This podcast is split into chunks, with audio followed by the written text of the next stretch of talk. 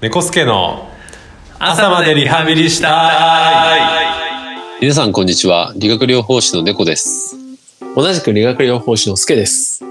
猫助の朝までリハビリしたいでは理学療法士免許を持つ二人が日頃の仕事やリハビリあるあるなどをゆるく話していきたいと思いますおはい、お願いします。願いしますえー今回で第12回目となります。本日は2023年の5月16日に収録しております。はいはい。でもう5月も半ばですねそうですね、あっという間にこの間までゴールデンウィークだと思ってたんですけども、はいね、あっという間ですね。ねえうん。これからってね、あの、祝日がないから、うんすげえなんか、ああ、働くなって感じするし。うんそうだよね6月ないもんねそうなんだよ。そう、6月ないんですよ。ねそうえ、でだすから余計感じますよね。気合い入れて働かないとですねはい。で、5月といえば、ねえこの間、うん、日曜日かそうですね。母の日でしたけどそうですね、母の日。スケさん何かいやプレゼントしー、ましたうーんと、しました。しました。はいあのー、しましたけども、あの、妻が、あの、花を送ってくれました。 あえ、どういうことですかはのー、妻がネットで注文して、い。あの、母の家に届くように送ってくれました。あ、すけさんの母親にってことそうそうそうそう。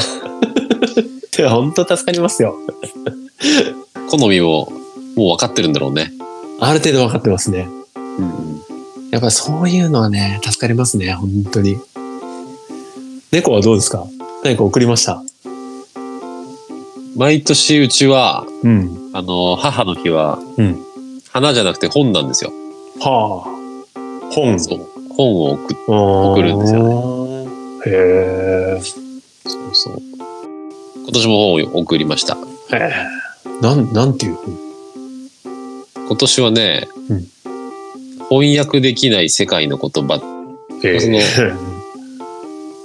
海外の言葉うん。を日本語訳できないものとか、 うんはいはいはあとは日本語をうん海外の言葉で表せないものとかい。うん。を集めたうん。本なんだけど、うん。いや、どういう言葉を翻訳できないかなと思ってさ。そう、ちょっと見た感じだと、うん。そう、これがね、パラパラって見てて、うん。なんか日本語が出てたんだけど、うんこれ作者はね、あの、うん海外の人なんですけど、うーん。そうそう。日本語だとね、うん。木漏れ日っていうはあ。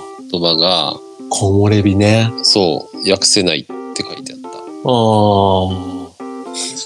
あ。なるほど、なんか。でもそう考えると日本語って翻訳できない言葉多そうだね。ねえ、そうだよね。結構ありそう。なんだろう。ご無沙汰しておりますとか。丁寧さ加減って ことええー、なんだろう、あと。でもあれでしょわびさび的な感じでしょああ、うまみ的な。ああ、うまみ的なね。はいはいはい。あるな。いや、ちょっとこのパ、パッと出てこないけど。面白いね、それ。ううん、そう。ーん、本か。いいな、なんかおしゃれだな。いやおしゃれかどうかわかんない けど。うち両親とも本が好きだからあ、あ。そえ、じゃあお父さんはあれ西村京太郎を送るのう。よく知ってるじゃん。え本当に、う そうなのん、そうだよ。へえああ、そうそうじゃない。西村京太郎の本はすごい好きで、へえ。そうそう、家にいっぱいあるよ。あ、そう。なんで、うち来たのいや、き来たことはあるけど、父の書斎を見たことはない。 怖え。いや、うちの親父も西村京太郎好きで。あ、そうなんだ。うん。ななんか、どっか出かけるとさ、いつもなんか、駅のホームの売店で本買うんだよ。へえ。いつも西村京太郎買っててさ、あの世代って西村京太郎好きなのかなと思って。そうだよね、きっと ね。いや、思わぬ共通点だね。えということで、ーはい。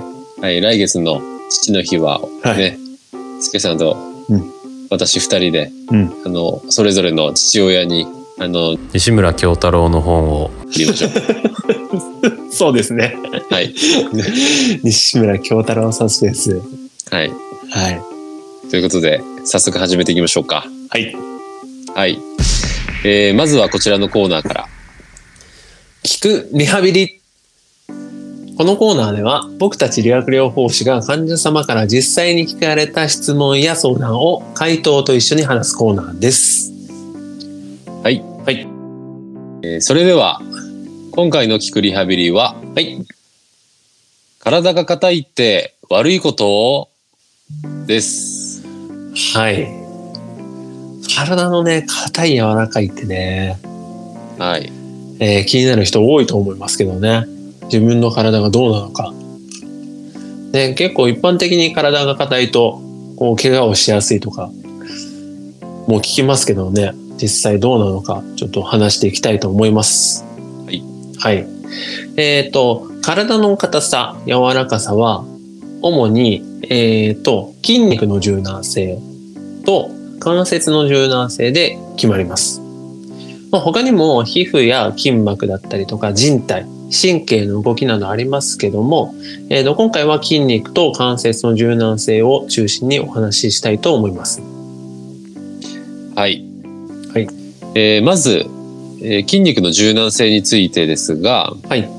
えー筋肉はね、こう、まあ、柔らかさうん。が大事なんですけど、はい運動の後の、うんまあストレッチとかうん。のケアをね、うんこう怠ったりしてしまうと、うん。あとはこう悪い姿勢でね、長時間いることで、うん。筋肉ってこう硬くなったりとか、うん。あとこう通常の長さよりも短くなってうん。きてしまうんですよね。うん。はいはいはっていう風にこう硬く短くなるパターンと、い。うん。あとはこれもまた悪い姿勢の影響もあるんですけど、はいはいまあ。それとか、うん。あとはこうね、う。うんん、例えば入院中にうん。筋肉を動かさないで、うんまあ、使わないうん。環境にあるとかうん。っていうことから、うん。そう、あのー筋肉がね、こう、柔らかくなりすぎてしまったりとか、うん。あとは通常の長さよりも逆に長くなってしまったりはいはすいる。はまあ、そうするとね、まあどちらもい。うん。硬くなったりしても、まあ、うん柔らかくなったりしても、うん。どちらもねこう筋肉に力が入らなくなっうてん。しまうんで、うん。まあ、どっちにしてもこう悪い状態にはなります。そうですよね。はい、ね、こう、筋肉ね、前も、岸停止の話とかもちょろっとしましたけども、うんうん、ね、そこが近くなると筋肉が短くなりますし、逆に遠すぎると伸びちゃうんで、うんうんそういうのもありますよね。うんうんうん。じゃあ、関節の方に続きますけども、よろしいですかはいはい。じゃあ続いて関節の柔軟性についてですけども、えーっと、怪我などで長期間固定する。えー例えば、こう、ギプスとかで、こうガチって止めてうんうん固定していると、関節が硬くなって動かしにくくなります。えーまた、ストレッチのしすぎですね。先ほども話しましたけど、ストレッチのしすぎや、生まれながらの体の特性で関節が柔らかすぎることもあって、関節が不安定になることがあります。はいはい。まあ、不安定ってことはねこううん柔らかすぎるってことだね。そうそうそう。うんうんね。でなんでまあで筋肉の柔軟性と関節の柔軟性をね、まとめると、うんまあ、筋肉もね関節も、うん。うん。まあ、硬すぎとかはい。柔らかすぎとか、うん。まあどっちにしてもこう怪我につながるうん。可能性があはいる。はってい。いうことですね。そうですね。まあね、硬い人は、まあ、ストレッチとかでうん。筋肉をしっかりこう柔らかくするうん。っていうことうんをするべきですし、うんあとは柔らかすぎちゃう人うんは筋肉をこう強化して、うんまあ、トレーニングによって、うんそう、筋肉の、まあ、適切な、こう、硬さをうんうん。取り戻すようにうんできるといいんじゃないかなと思います。。はい。そうですね。はいなんでね、本当に両極端は良くないってことですよね。うん、うん、その適度なところっていうのがね。そうだね。ちょうど真ん中がね、まあ、理想だよね。そうですよね。うん。どっちかっていうと、こう、硬い方が悪いっていうイメージもあるじゃないですか。うん、うん、ね。だけど、僕らが見てるとね、やっぱり柔らかすぎるっていうのも問題になると思うんで、うん。そうだね。うん、そこのね、ちょっと考え方というか、うん。イメージが、ちょっと、ね、変えてもらえればいいかなと思いますよね。うん。こうん。こはなんかね、一般の方とかうん。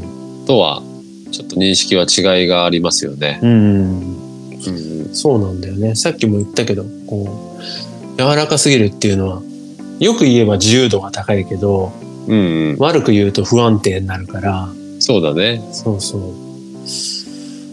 ねえ、こう、自分の体がどっちなのかっていうのはね、よく見てもらえたらいいですよね。うん。はい。で、あとは、こう、個人的な印象なんですけども、はい。結構男性の人っていうのは筋肉が硬くなりやすいかなっていう気がするんですよ。おー、はい、はい。で、対して、こう、女性の方っていうのは、こう、関節が柔らかいかなっていうイメージがあるんですよね。そうだね。うん多いですよね。ね。なんで、まあ、これだけを聞くと、やっぱり男性の人はストレッチの方を頑張った方がいいかなとか、うん、うん。で、女性はトレーニングの方を頑張った方がいいかなっていう気もしますし。うん、うん。うん。まあね、ねあくまで大きい傾向ですけどね。そうですね。うん。そうそうそう。全く反対のことも全然あり得るんでね。ね、本当に個人個人違うんで。うん。ただね、うん。ね、個人個人でね、そうやって自分でケアをするときってさ、うん。こう、自分の得意なものばっかりこう、うん。やっちゃう傾向ありますよね。そうなんですよ。本当に。ね、ねえ。これありますよね。そう。うん。あとはこう、なんだろう、一般的な、うん。例えば太ももの後ろを伸ばすストレッチとか、うん。なんだろうアキレス腱のストレッうチ、ん、はいはいはい。アキレス腱伸ばし、いわゆうる、ん、うん、とかは、こう、日常的にやってる人ってうん、多く見かけるうんん、ですよね。はいはいはいはい。そう、なんかそれだけやってればいいってうん、いう、なんだろう、うん考えになってる人って結構多くて、うん、でもね、そう、そうじゃないんだよね。そうだね。そうなんですよ。本当に、先ほども言いましたけどもね、やっぱり個人個人いろいろなんで、うん、ストレッチをした方がいい人もいるし、トレーニングした方がいい人もいるんで、うん、ストレッチした方がいい人に限ってトレーニングすごい好きとかもあるし、 うん。 逆にね、トレーニングすごい好きな人は、うん、体がちょっと硬くうん、なる、うん。なりがちな人もね、そうだね。多いよね。うん。うん。いや、そうなんだよね。そう、だからなんかやっぱり偏っちゃうと、その度が過ぎちゃうというか、うん。硬すぎちゃうとか、柔らかすぎちゃうとか、うん。にね、なりがちかなっていうふうに思うんですけど、うん。そうそう。でもね、こう、わかるんだよね。うん。なんか何をやったらいいかってわかんないうん。と思うんだよね。はいはいはい。そう。なんかみんな同じやつをやってればいいわけじゃないじゃん。そうだね。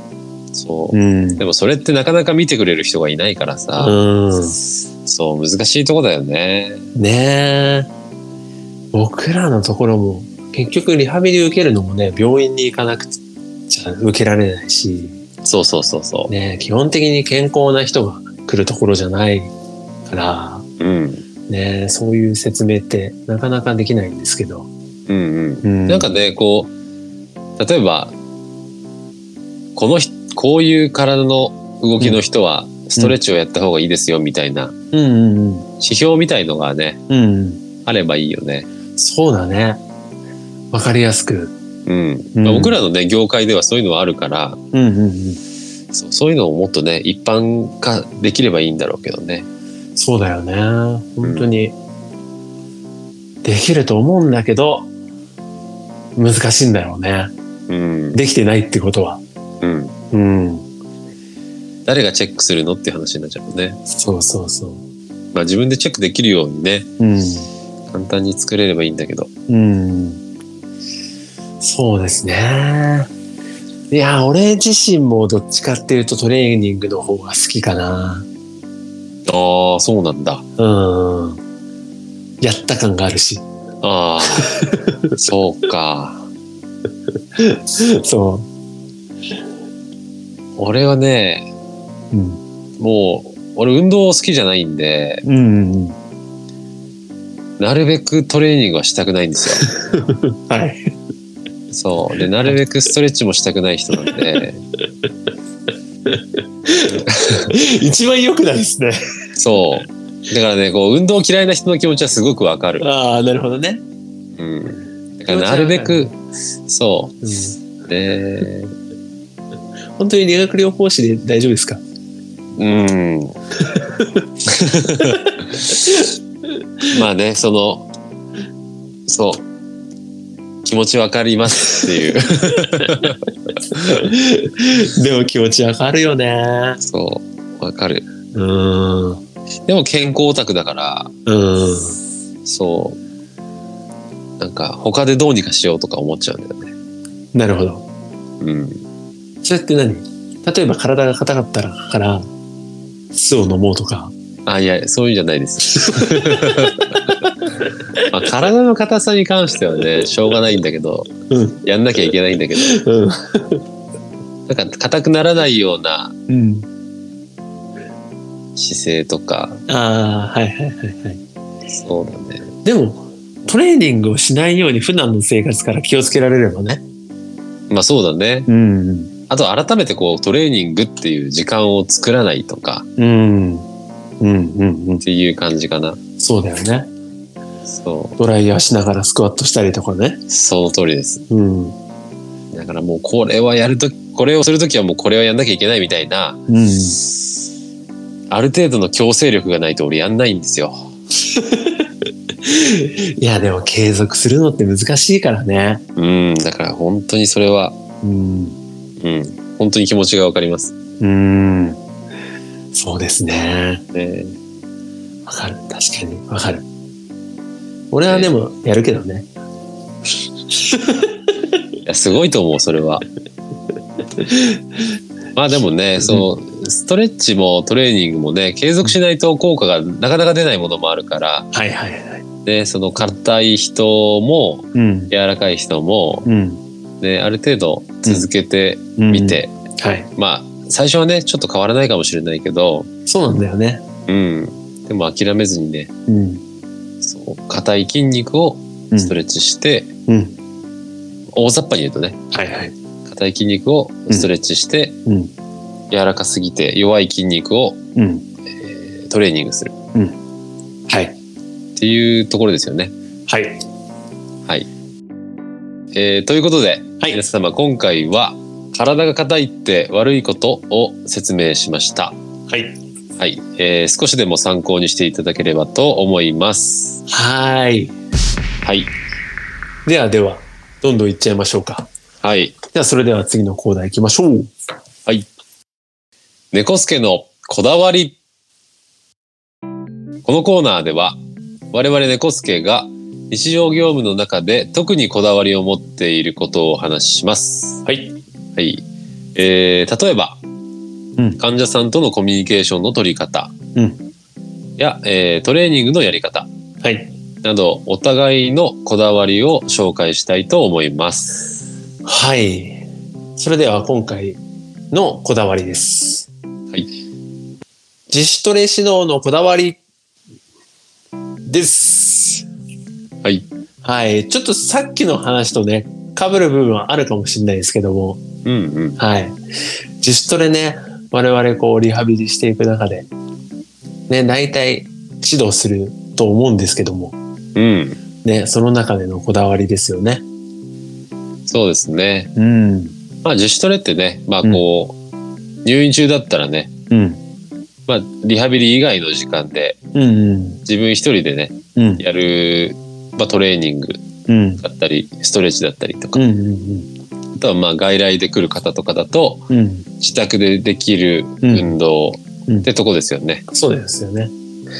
ね。自主トレっていうとね、トレーニングかなって思うけどうも、んうん。うん。で、運動だったり、さっき言ったようにストレッチだったり、はい。あとはマッサージとかだったり、ね、大きく自主トレに含まれるんで、うんうん。ね、どういう指導をするのかっていうのはいろいろあると思うんですけど、はい。どうですかありますかこだわり。こだわり。はい。そうだね。まあさっきもね、うん。ちょろっと話したんですけど、うん。僕自身あんまり運動が好きじゃないんで、うん。そうん。う。まあなんかこう、運動がね、なかなか続かない人うん。多いじゃないですか。うん。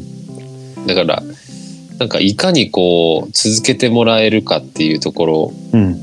が大事なんですけど、運動とかってうね。ん。はいはいはい。だからその人個人個人で、うん。なんかこう、続けてもらえるうん。ように、うん。運動の内容をうん。ちょっとずつ変えてる。ああ、変えてる。うん。あの、ん例えば同じ、うん。うん、なんだろうな。体幹のトレーニングのうん。一つの種目があるとしたら、うん。そのトレーニングの正しい姿勢っていうよりは、うん。なんかこう、ながら動作でできるうん。よう。に、ちょっとアレンジしたりとかああ、はいはいはい。をしてますかね。なるほど。そう、だからなんか、ながら動作で、うん。ながら運動でうん。できるようにうん。してるかな。ああ、そうだよね。あの、わざわざこう、自主トレの時間っていうのを取らないで、うん。隙間でできるようなうんやり方をせ紹介してあげるっていう感じ。うん。そうだね。うん。あ、もちろんね、あの、運動がすごい好きで、うん。あの、家で運動の習慣がありますとか、うん。そう、運動の時間を設けてますっていう人は、うん。あの、なんだろうな、そうじゃなくて、うんまあ。トレーニングの内容を教えるんですけど、うん。そう。やっぱりね、どうしても運動が苦手でっていう人は多いじゃないですか。多いですよね。そっちの人の方がね。そういうね、うん。方が続けやすいように、うん。っいろいろ考えてるっていう。感じですかね。はいはいはい。それ、結構大事だよね。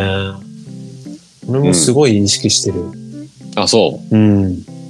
けど、やっぱ結構難しいよね。う。うん。だからやっぱりその人自身の生活をある程度知ってるといけないかもしれないし、うんうん。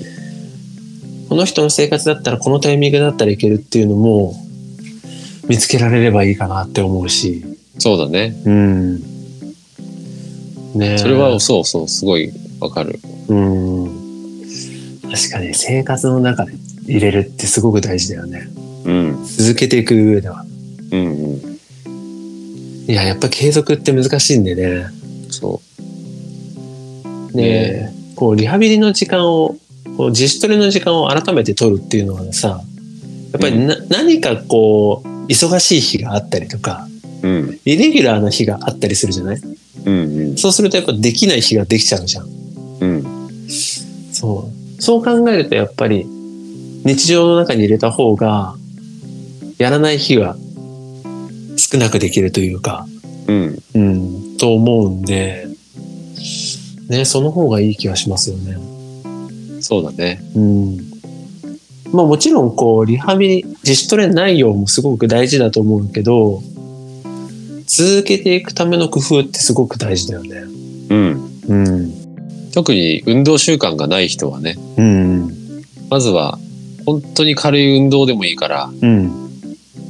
毎日何かをしてもらううん。っていうところがうん。入り口だよね。そうだね。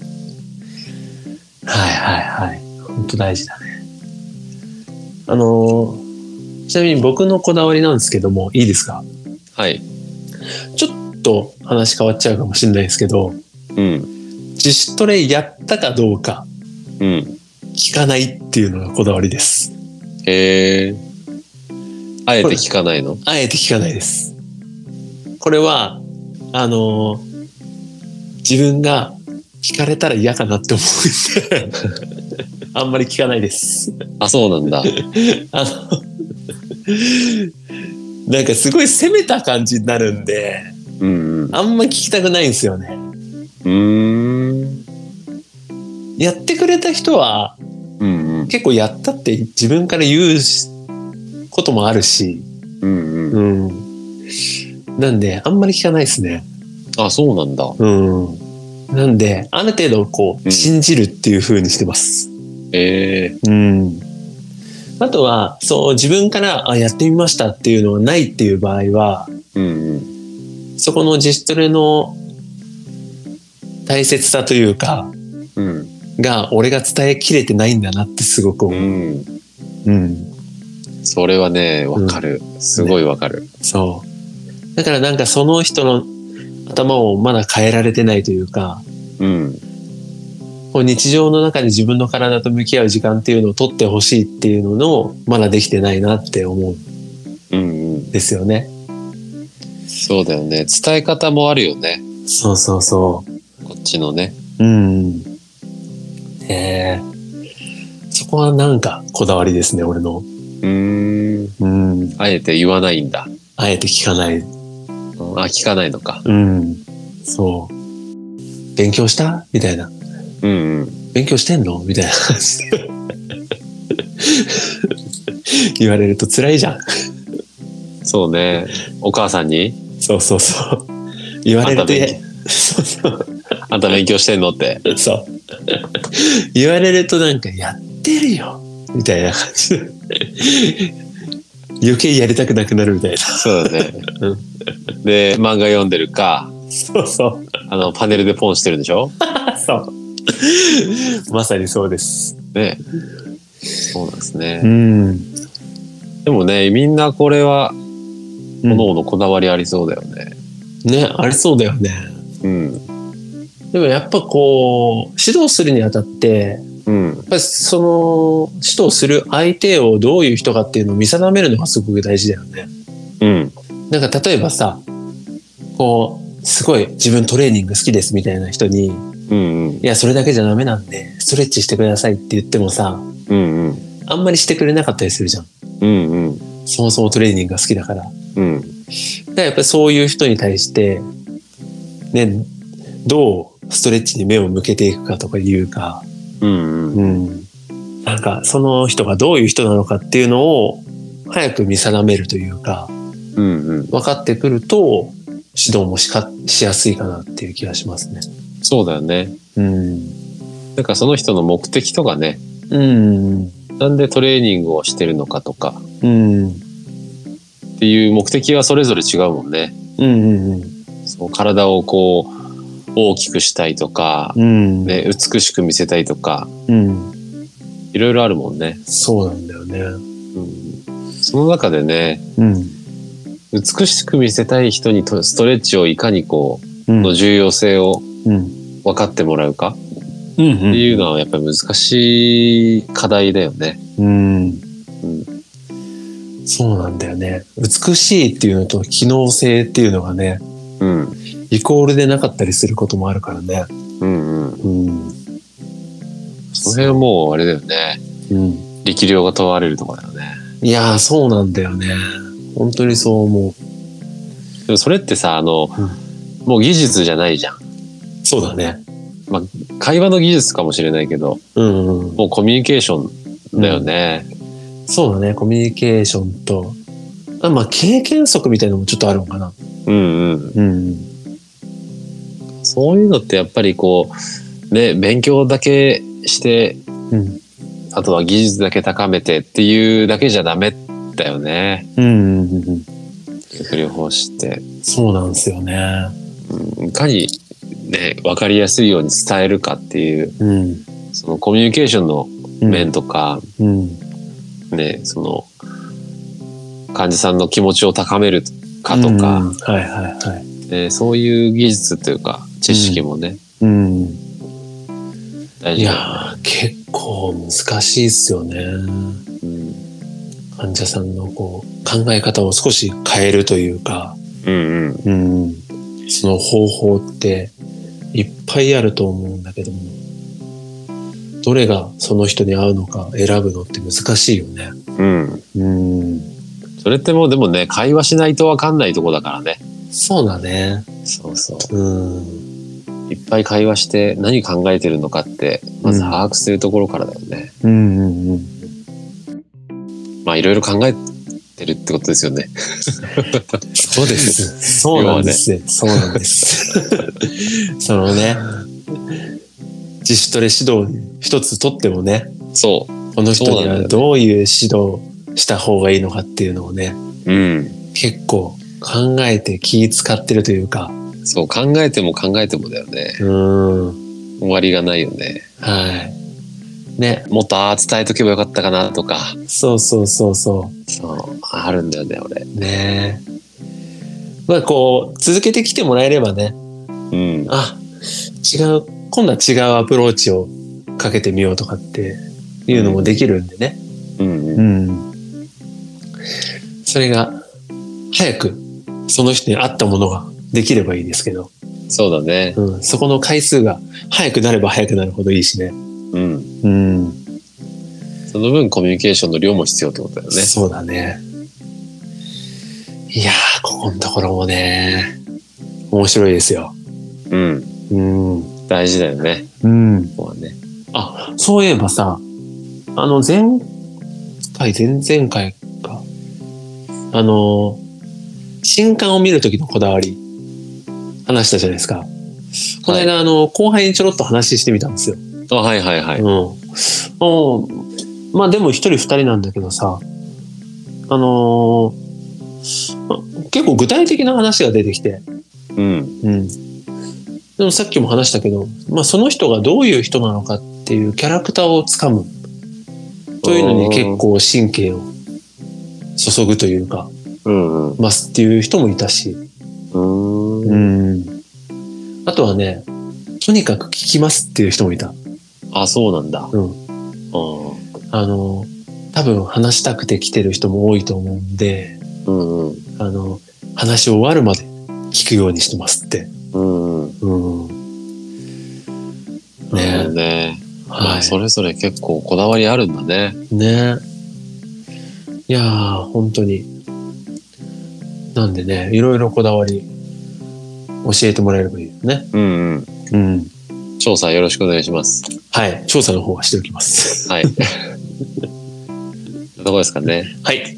はい、えー今回のこだわりはいかがでしたでしょうか皆様の思うこだわりもぜひ教えてください。お待ちしております。お願いします。はい。それでは今回も最後になってきますけども、はい今回の内容いかがでしたかはい、えー今回はね、あのうん体が硬いってどういうこと、ってとこで、うん。うん、やっぱりこう、周りのね、うん。一般の方々は結構こう、勘違いしがちなところなので、うんう。んうん、ここはなんかお伝えできてよかったかなとうん。思ってますね。そのうん筋肉が硬いのと、うん。あと柔らかすぎる、うん。うん、いや、そこ多いですよね。そうそう、その柔軟性がね、うん。まあ、ありすぎても良くないし、そうそうそう、ありすぎても良くないし、なさすぎても良くないっていうところ、うん。覚えておいてもらえればはい。いいかなと。ね。うんうん。バランスが大事ですからね。はい。はい。